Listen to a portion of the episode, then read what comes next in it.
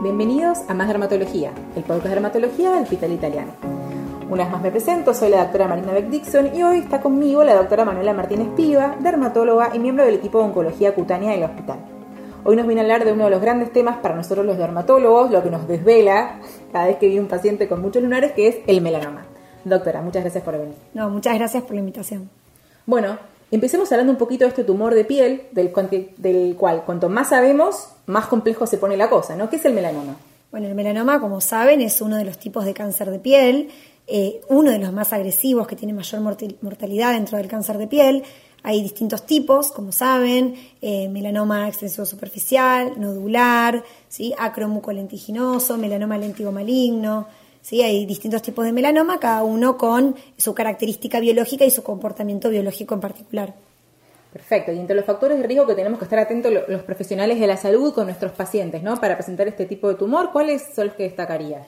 Bueno, dentro de los principales factores de riesgo tenemos a la exposición solar intensa, sobre todo aquella exposición solar intermitente y a temprana edad, un fototipo cutáneo bajo de Fitzpatrick, antecedentes personales o familiares de melanoma, múltiples neos atípicos o mutaciones genéticas heredadas. ¿sí? Es importante saber que se le atribuye a la radiación ultravioleta el 65% de las causas de melanoma cutáneo, considerándose el principal factor de riesgo medioambiental. Bárbaro, eso es importante, ¿no? O sea, tanto si somos los dermatólogos y el paciente viene por otra cosa, pero lo vemos que tiene mucho daño solar y nos viene a consultar, no sé, por acné, igual lo desvestimos y le controlamos los lunares y por ahí, por otro colega, otra especialidad, pacientes que van con mucho fotodaño, hagan la derivación porque en estos pacientes con tanto daño solar es muy importante hacer un correcto examen físico. Y también se sabe hoy en día que, independientemente del sol, también hay un sinfín de mutaciones genéticas en este tumor, ¿no? Y cada vez se sabe más y cada vez los tratamientos se van, digamos, desarrollando dirigidos específicamente a estas mutaciones. ¿Cuáles son las que más se destacan? Bueno, los diferentes tipos de melanoma tienen diferentes perfiles genéticos y estos a, a, su vez van a tener diferentes implicancias terapéuticas. Por ejemplo, uno de los, una de las mutaciones más conocidas que tienen hasta un 50% de los melanomas es el BRAF, ¿sí? la mutación del BRAF, sobre todo la B600E. Em, dentro de los distintos tipos de melanoma hay algunos que tienen con mayor frecuencia este tipo de mutación, que es sobre todo el melanoma sin daño solar crónico, es este melanoma que estos pacientes, mejor dicho, que tienen estas, estas exposiciones intermitentes y muy agresivas al sol. Estos son los que presentan con mayor frecuencia las mutaciones del BRAF. ¿sí? Y en eh, porcentajes más bajos tenemos el melanoma acral, el melanoma mucoso o el melanoma en pieles con daño solar crónico. Por otro lado, tenemos, por ejemplo, las mutaciones del KIT, ¿sí? que en este caso pasa todo lo contrario, melanomas acrales, melanomas con daño solar crónico o mucosos tienen mayor porcentaje de mutaciones de este KIT, a diferencia del melanoma sin daño solar crónico. ¿sí? Y por último, otra de las mutaciones importantes es el NRAS, que se encuentra aproximadamente entre el 5 y 20% de todos los melanomas de los, distintos subtipos. ¿sí? Eh, no solamente se sabe sobre estas mutaciones, sino que estudios recientes hechos en Australia eh, nos informan un poco acerca de el riesgo de los pacientes con las distintas mutaciones de hacer metástasis. ¿Dónde harían metástasis primero? ¿Quiénes tienen más posibilidad de tener un ganglio centinela? Por ejemplo, sabemos que los pacientes con un BRAF mutado tienen más riesgo de positividad del ganglio centinela y ganglio como primer sitio de metástasis. Y un tema que siempre genera bastante controversia, que genera dudas, es cuándo tenemos que solicitar una dermatoscopía digital corporal total. ¿no? Yo al menos en el consultorio tengo pacientes que directamente vienen hola, ¿qué tal? Me quiero hacer la dermatoscopía, me venís a hacer la orden y por ahí no se el control de lunares hace mil años o nunca se hizo uno.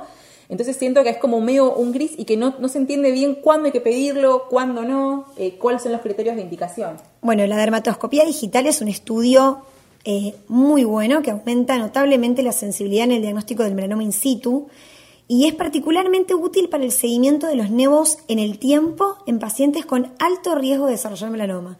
¿Quiénes son estos pacientes? Pacientes con antecedentes personales o familiares de melanoma, con síndrome del neurodisplásico o con alguna enfermedad genética que predisponga al melanoma como ceroderma pigmentoso. ¿sí? Estas son sus principales indicaciones. Este estudio es fundamental en estos pacientes porque, como sabemos hasta ahora, la forma más efectiva para disminuir la morbimortalidad del melanoma es el diagnóstico temprano del mismo. ¿sí? Y como dije antes, la dermatoscopía digital aumenta notablemente esta sensibilidad. ¿Sí? Lo cual no siempre es tan fácil porque muchas veces los melanomas in situ a la dermatoscopía simulan un nevo atípico. Entonces, este estudio, la dermatoscopía digital corporal total, me permite ver la película de ese lunar y no solamente la foto. Sí, y también me parece algo que es eh, importante es destacar que la dermatoscopía no es para todos, que tiene las indicaciones precisas que dijo la doctora y que no reemplaza de ninguna manera el examen de lunares realizado por el dermatólogo entrenado, sino que lo complementa. Entonces, todos los pacientes, sin distinción, tienen que hacerse el control de lunares. Y en aquellos con el criterio, digamos, específico de indicación de la dermatoscopía, además se tiene que complementar con una dermatoscopía digital, pero no es para todos los pacientes y de ninguna manera reemplaza al chequeo médico. Esto me parece que es un concepto fundamental de aclarar porque hay muchas confusiones eh, al respecto. Eh, como decías muy bien vos, que el, melanoma es un tumor que detectado a tiempo tiene un pronóstico excelente y una muy baja mortalidad, y es por eso que es tan importante que los pacientes eh, se evalúen al menos una vez por año todos los lunares y ni hablar si tienen antecedentes de cáncer de piel u otros factores de riesgo, que por ahí sea un chequeo un poco más eh, seguido, digamos. Y así es como es importante que los pacientes vayan a la consulta, también es importante que el dermatólogo asuma este compromiso, ¿no? Y no deje de hacer un control de nevos como corresponde, bien prolijo, sistematizado. Sí, el examen físico de los nevos debe hacerse con el paciente en ropa interior. Se hace el control clínico y, por supuesto, el control dermatoscópico ¿sí? de todos los nevos del paciente, ya que en comparación con el examen clínico ojo desnudo, la dermatoscopía aumenta hasta un 30% la sensibilidad en el diagnóstico de melanoma.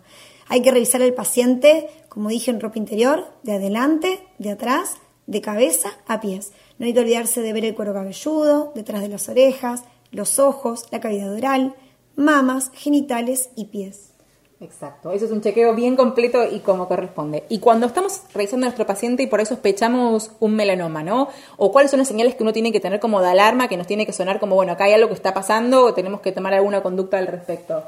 Bueno, vamos a sospechar un melanoma cuando observemos un lunar que clínicamente es asimétrico, que tiene bordes irregulares o más de dos colores, o puede que el paciente nos diga que el lunar creció o cambió respecto a como él lo recordaba.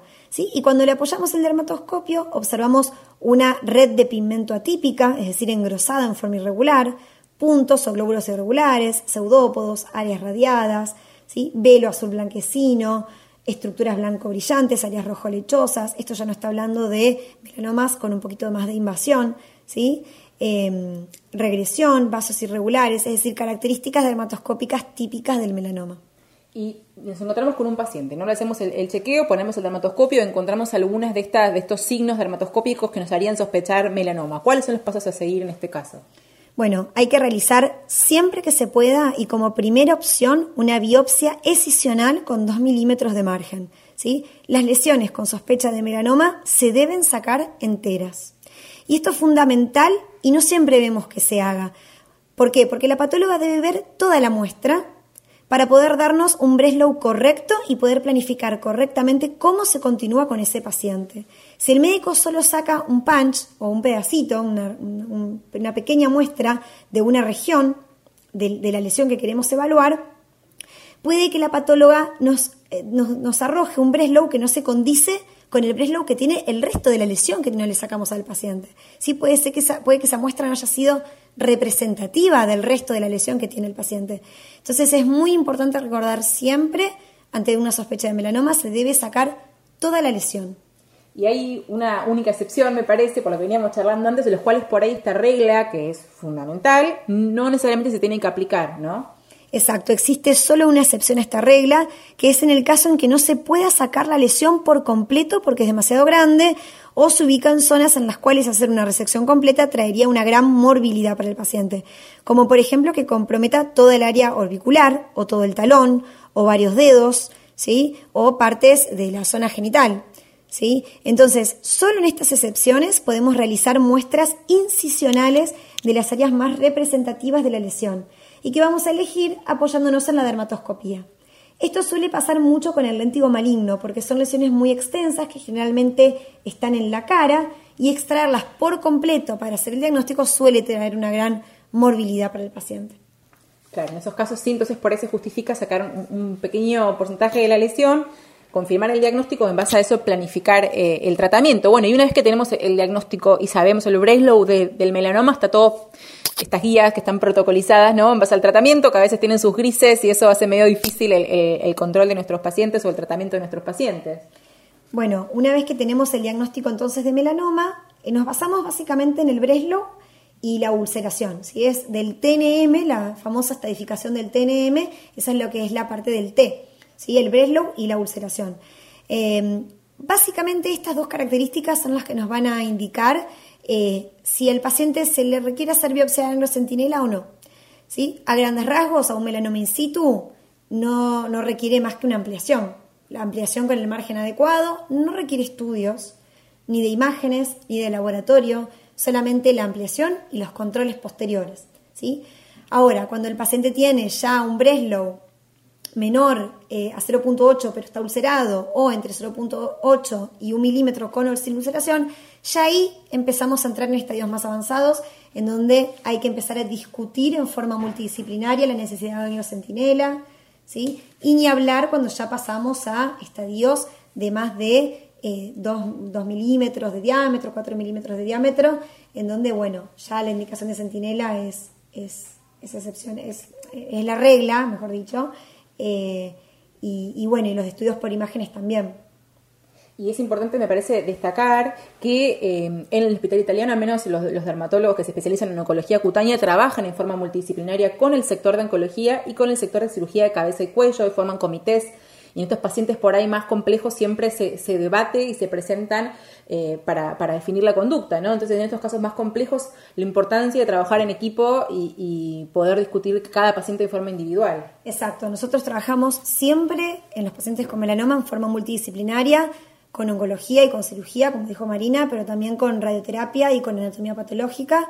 Eh, porque son pacientes complejos. Cada paciente se discute eh, en forma precisa sobre su indicación de centinela, sobre la indicación de estudios por imágenes previo al centinela, porque todas las guías ya sabemos a partir del estadio 3, que es con un centinela positivo, ya se hacen estudios por imágenes.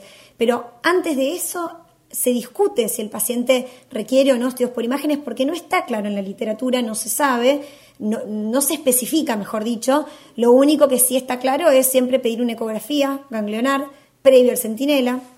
Eh, así que sí, la verdad es que trabajar en forma multidisciplinaria es básico, es la base para el buen desarrollo y la buena evolución de nuestros pacientes. Bueno, y si bien hoy en día hay muchos más conocimientos ¿no? sobre los daños que genera la fotoexposición, las tasas de cáncer de piel no bajan y al contrario, crecen eh, año a año. Entonces, estos son señales alarmantes y preocupantes para, para nosotros los dermatólogos y no sé qué pensás al respecto. Sí, la verdad es que la incidencia de cáncer de, piel está aumentando exponencialmente en todo el mundo. Si bien en Argentina no tenemos datos estadísticos precisos, sí tenemos, por ejemplo, de Estados Unidos, en donde se informa que en la última década se diagnosticaron un millón de estadounidenses con cáncer de piel por año. Eh, entonces, bueno, es, es, muy importante no olvidar que la radiación ultravioleta es el principal factor de riesgo medioambiental, causa el 65% de los melanomas cutáneos, y que esta radiación ultravioleta es, acumula, es acumulativa e irreversible, ¿sí? Y que no solo aumenta el riesgo de un primer melanoma, sino que también aumenta el riesgo de un segundo melanoma, ¿sí? Los pacientes con un melanoma primario tienen nueve veces más riesgo de desarrollar otro melanoma en los primeros 20 años posteriores al diagnóstico. La evidencia que tenemos acerca del uso regular de protector solar eh, es creciente y fuerte para prevenir el cáncer de piel. A pesar de esto, sabemos que los pacientes con diagnóstico de melanoma continúan exponiéndose al sol y a cámaras de bronceo, tienen quemaduras solares y no llevan a cabo una protección solar adecuada ni autoexámenes cutáneos. Por lo tanto, como dermatólogos debemos enfatizar en la educación y concientización de todos los pacientes sobre los hábitos de protección solar, enseñarle a los adultos a cuidarse y que ellos como padres eduquen a sus hijos desde que son pequeños a que incorporen los cuidados del sol como un hábito. Porque además recuerden que las quemaduras solares producidas en los niños menores de 10 años van a predisponer altamente al cáncer de piel en la vida adulta de ese niño. Así que es muy importante. Sí, como verán, este fue un podcast que se extendió un poco más de, los, eh, del promedio de los podcasts, pero es un tema que nos parece que es muy importante eh, uno de los fundamentales para nosotros como, como dermatólogos y como profesionales en el cuidado de la piel, así que queremos convocarlos a todos a que se apasionen por la dermatología y por el cuidado de nuestros pacientes como nosotros y que trabajen mucho sobre lo que es la fotoprevención, la educación de nuestros pacientes, que los controlen, que los, que los torturen con el protector solar como hacemos nosotros en el consultorio todos los días y que nos ayuden a bajar un poco estos números que van subiendo año a año. Le queremos agradecer a la doctora Martínez Piva su participación en el día de hoy. Bueno, no, gracias a ustedes. Y eso fue todo por el día de hoy. Nos reencontramos en la próxima emisión de Más Dermatología, el podcast de dermatología del Hospital Italiano. Muchas gracias.